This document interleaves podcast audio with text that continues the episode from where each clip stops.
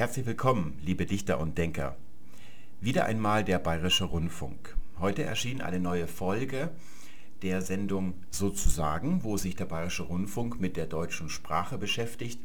Und oft können dort Zuhörer Fragen einreichen und die werden dann vom Sprachpfleger des Bayerischen Rundfunks beantwortet. Heute stellte eine Zuhörerin die Frage, warum gibt es das Wort Moment im Deutschen mit zwei Geschlechtern? Einmal gibt es den Moment und dann gibt es auch noch das Moment. Wie kommt es dazu, dass dieses Wort in zwei Geschlechtern in der deutschen Sprache auftaucht? Und wir wollen uns mal kurz anhören, was der Bayerische Rundfunk dazu sagt. Es heißt der Moment, aber das Drehmoment oder das retardierende Moment. Und warum ist das so? Das möchte Ihr Kollege, Ihr Lehrerkollege Stefan Hutner wissen. Tja, also solche Fragen sind natürlich schwer zu beantworten. Also die Frage, warum? Wir können nur feststellen, offenbar ist es so. Und wenn es so ist, dann gibt es einen Unterschied. Ähm, Sie haben das ja schon genannt. Ähm, das lateinische Ausgangswort Momentum mhm. ist ein Neutrum. Mhm. Also das Momentum. Mhm.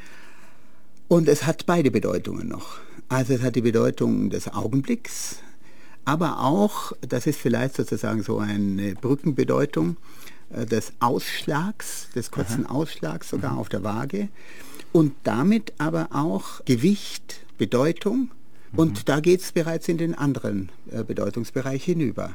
Also ein ausschlaggebender Umstand ist das Moment und ein Augenblick, also eine mhm. kurze Zeitspanne, ist der Moment.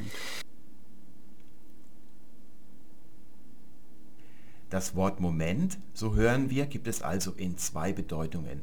Einmal bedeutet es Augenblick und dann ist es männlich im Deutschen und ein andermal bedeutet es Impuls oder Kraftausübung und dann ist es sächlich. Im Lateinischen haben wir gelernt, lautet das Wort immer Momentum, es ist also immer sächlich.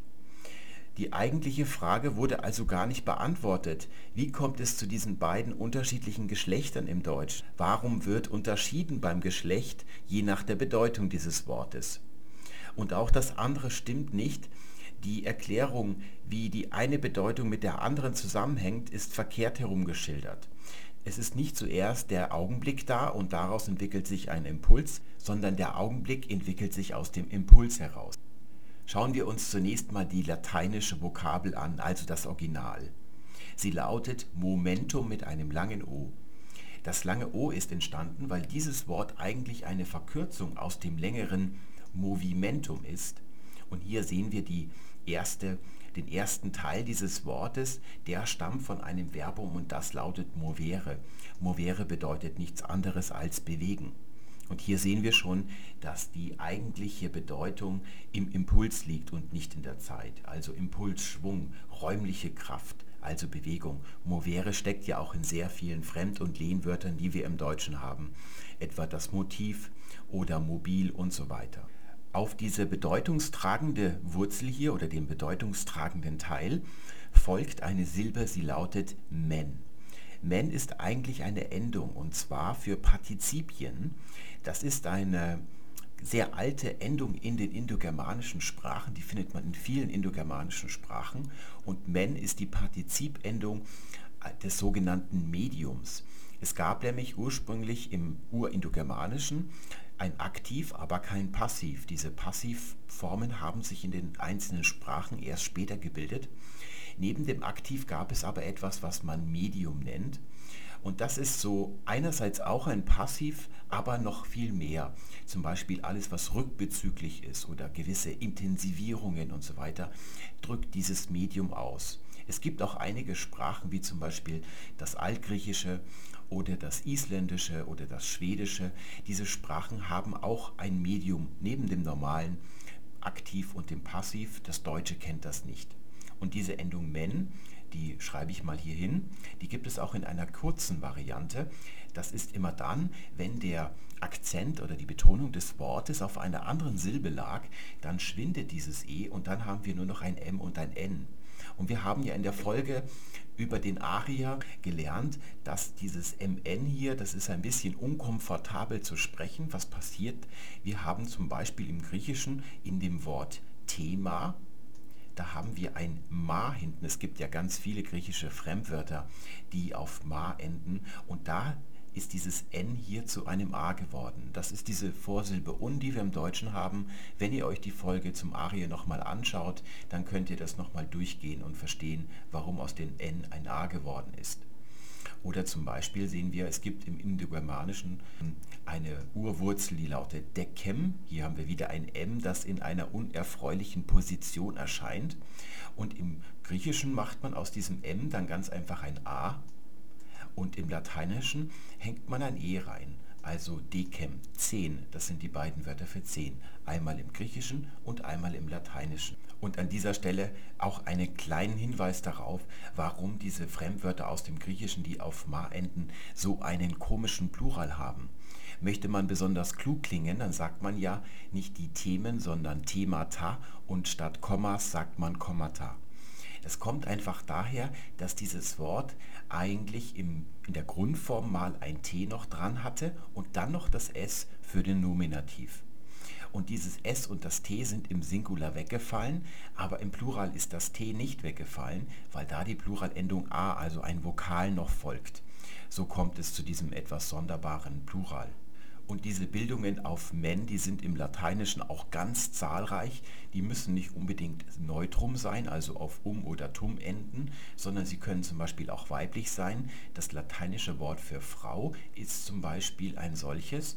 Femina besteht aus einer Wurzel, die lautet urindogermanisch dech. Und wir haben ja in der letzten Folge am Gründonnerstag gesehen, dass das lateinische F im Anlaut sich aus einem behauchten D gebildet hat, also Dech, das bedeutet Säugen.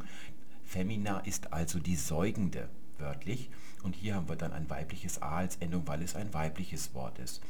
Aber wir kennen zum Beispiel den Alumnus. Vornehme Internate bezeichnen ihre Abgänger gerne als Alumni, also das sind Schüler, die mittlerweile erwachsen sind und Alumnus setzt sich zusammen aus einem Wort alo, ich erziehe, ich ernähre und dann haben wir wieder diese hier in dieser geschwundenen Stufe das MN und dann die männliche Endung einfach noch dabei.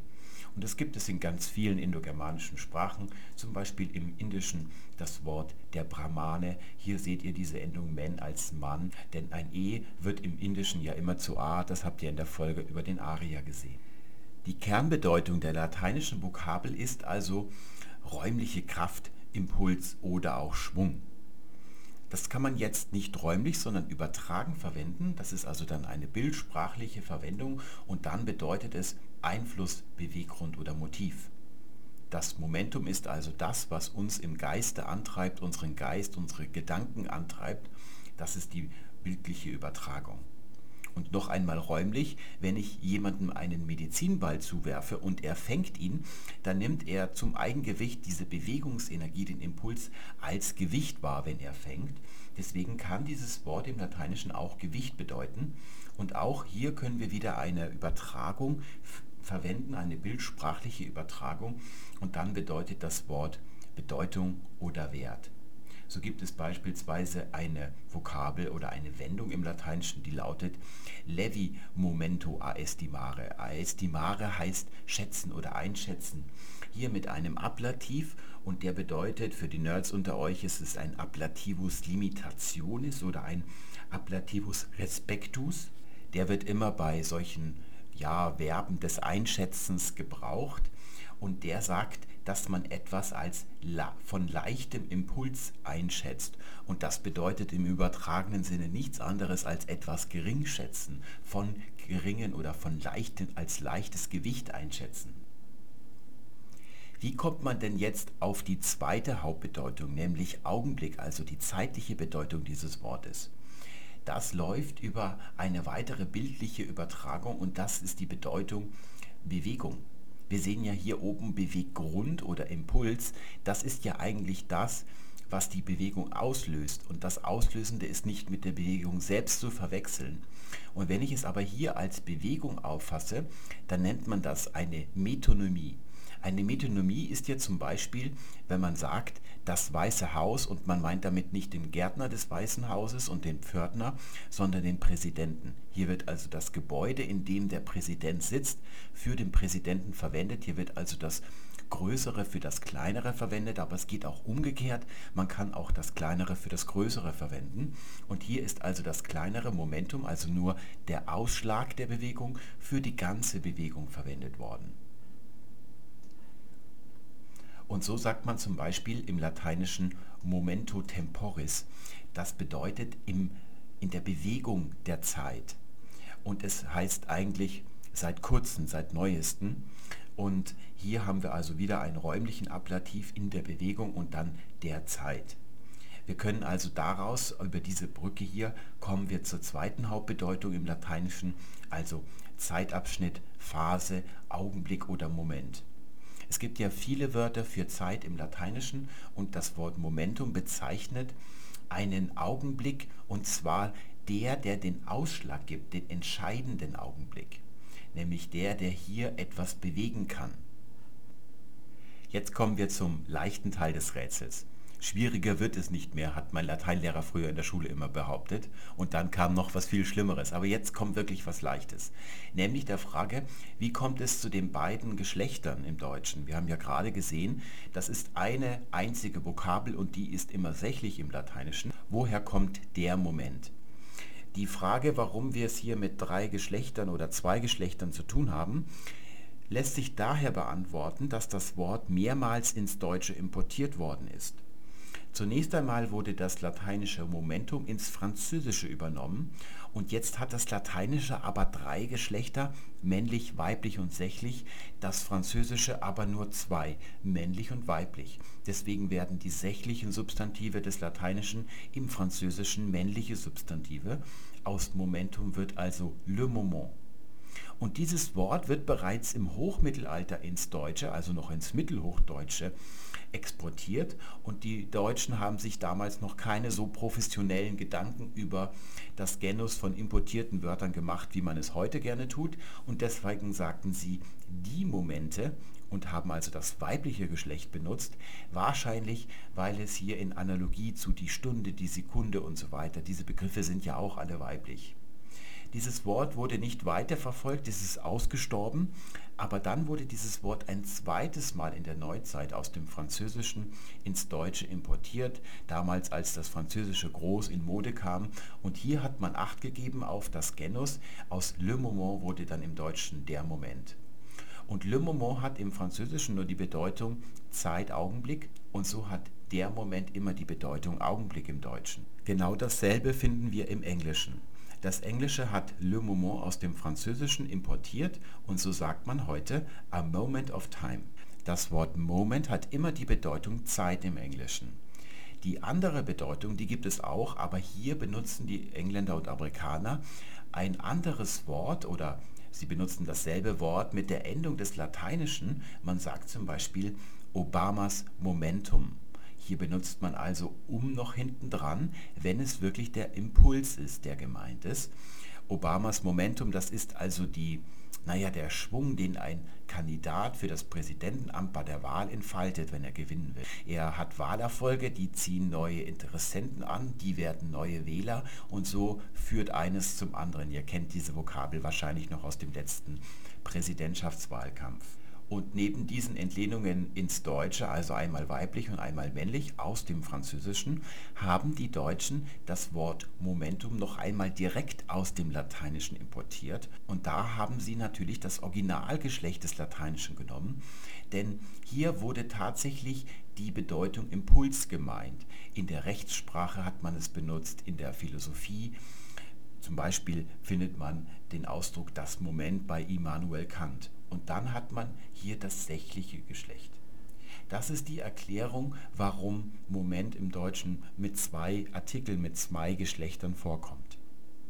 Bis vor einiger Zeit hat man die beiden Ausdrücke nicht nur durch den Artikel unterschieden, man hat der Moment auch französisch ausgesprochen.